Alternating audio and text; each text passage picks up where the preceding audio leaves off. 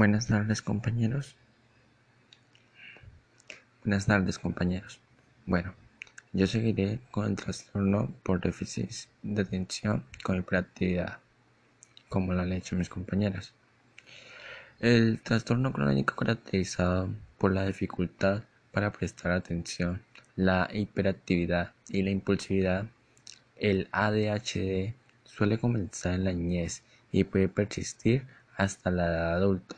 Puede ocasionar baja autoestima, problemas en las relaciones y dificultades en la escuela o el trabajo. Los síntomas incluyen hiperactividad y atención limitada. El tratamiento incluye medicamentos, terapias convencionales. Cuando hablamos de algunos síntomas del TDAH en adultos, podemos nombrar las siguientes.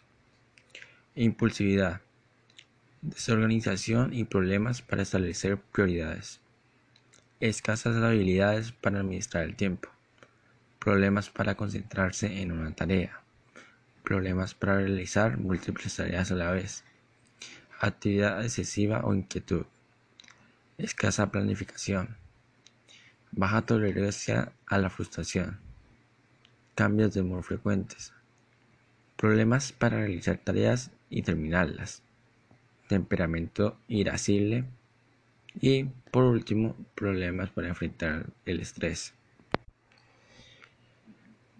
¿Qué causa el TDAH? Es algo incierto todavía hoy en día.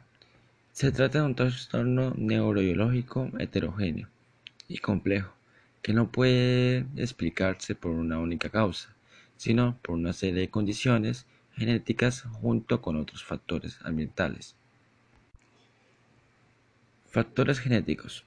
Se han llevado a cabo estudios en familias, gemelos y niños adoptados que han revelado que la genética juega un papel muy importante en la transmisión del TDAH. Entre generaciones se estima que el 76% de las causas del TDAH puede atribuirse a factores genéticos. Según los estudios, los familiares de las personas con TDAH tienen cinco veces más probabilidad de presentar el trastorno que las personas sin antecedentes familiares. Además, se ha señalado en otros estudios que la frecuencia del TDAH es mayor en los familiares biológicos de aquellos que padecen trastorno que en los familiares adoptivos. Cuando hablamos de genética molecular, hablamos de que pese a las investigaciones en genética eh, en cuanto al TDAH está todavía poco desarrollada. Los estudios realizados que han revelado que existe asociación entre algunos genes candidatos y el TDAH. El TDAH se asocia con los marcadores en los cromosomas 4, 5, 6, 8, 11, 16 y por último 17. Se han identificado 8 genes de los cuales 7 han mostrado una asociación estadísticamente significativa con el TDAH. Se ha demostrado que el TDAH puede ser causado por varias cosas. Anatomía y función del cerebro. Un nivel inferior en la parte del cerebro que controla la atención y el nivel de la actividad puede estar ligado por el TDAH.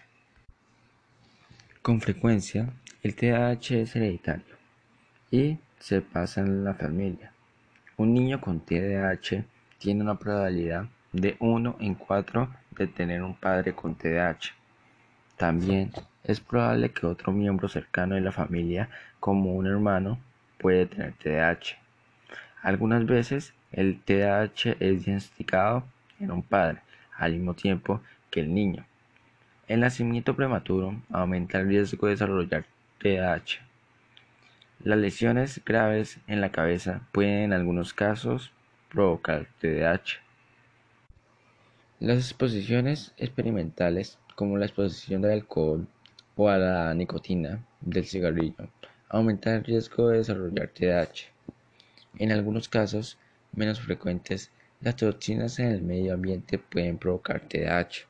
Por ejemplo, en el plano del cuerpo puede afectar el desarrollo y el comportamiento de un niño.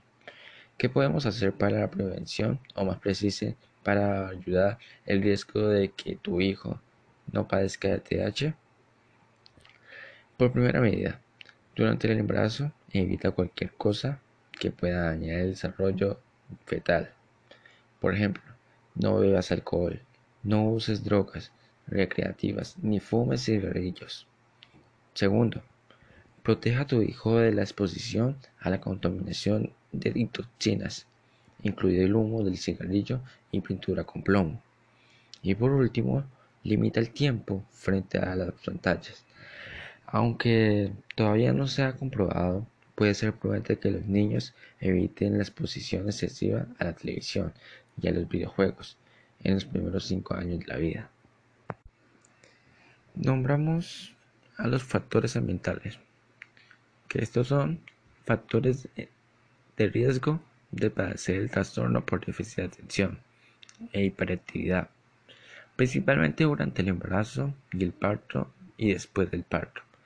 Se consideran factores ambientales, principalmente el nacimiento prematuro, encefalopatía hipóxico isquémica, síndrome de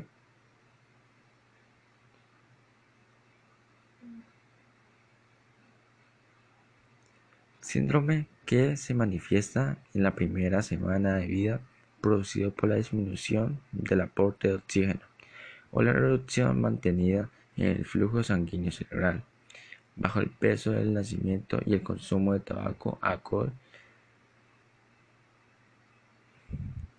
Síndrome que se manifiesta en la primera semana de la vida, producido por la disminución del aporte de oxígeno o la reducción mantenida del flujo sanguíneo cerebral, bajo el peso, el nacimiento y el consumo de tabaco y alcohol durante el embarazo. Cuando hablamos, mm, por ejemplo, del consumo de heroína y cocaína durante el embarazo, la, la exposición intrauterina, el plomo y el zinc.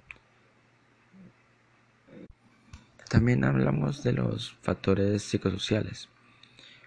Eh, los factores psicosociales serían los que no se consideran críticos en la etiología del TDAH, es decir, que no se cree que son factores determinantes, aunque sí desempeñan un papel importante en el trastorno y sobre todo suponen una oportunidad para la intervención, así algunos investigadores se han centrado en la familia, sobre todo en los factores contextuales, el estrés, desavenencia de matrimonios o trastornos psicolopatológicos de los padres y la interacción entre padre e hijos.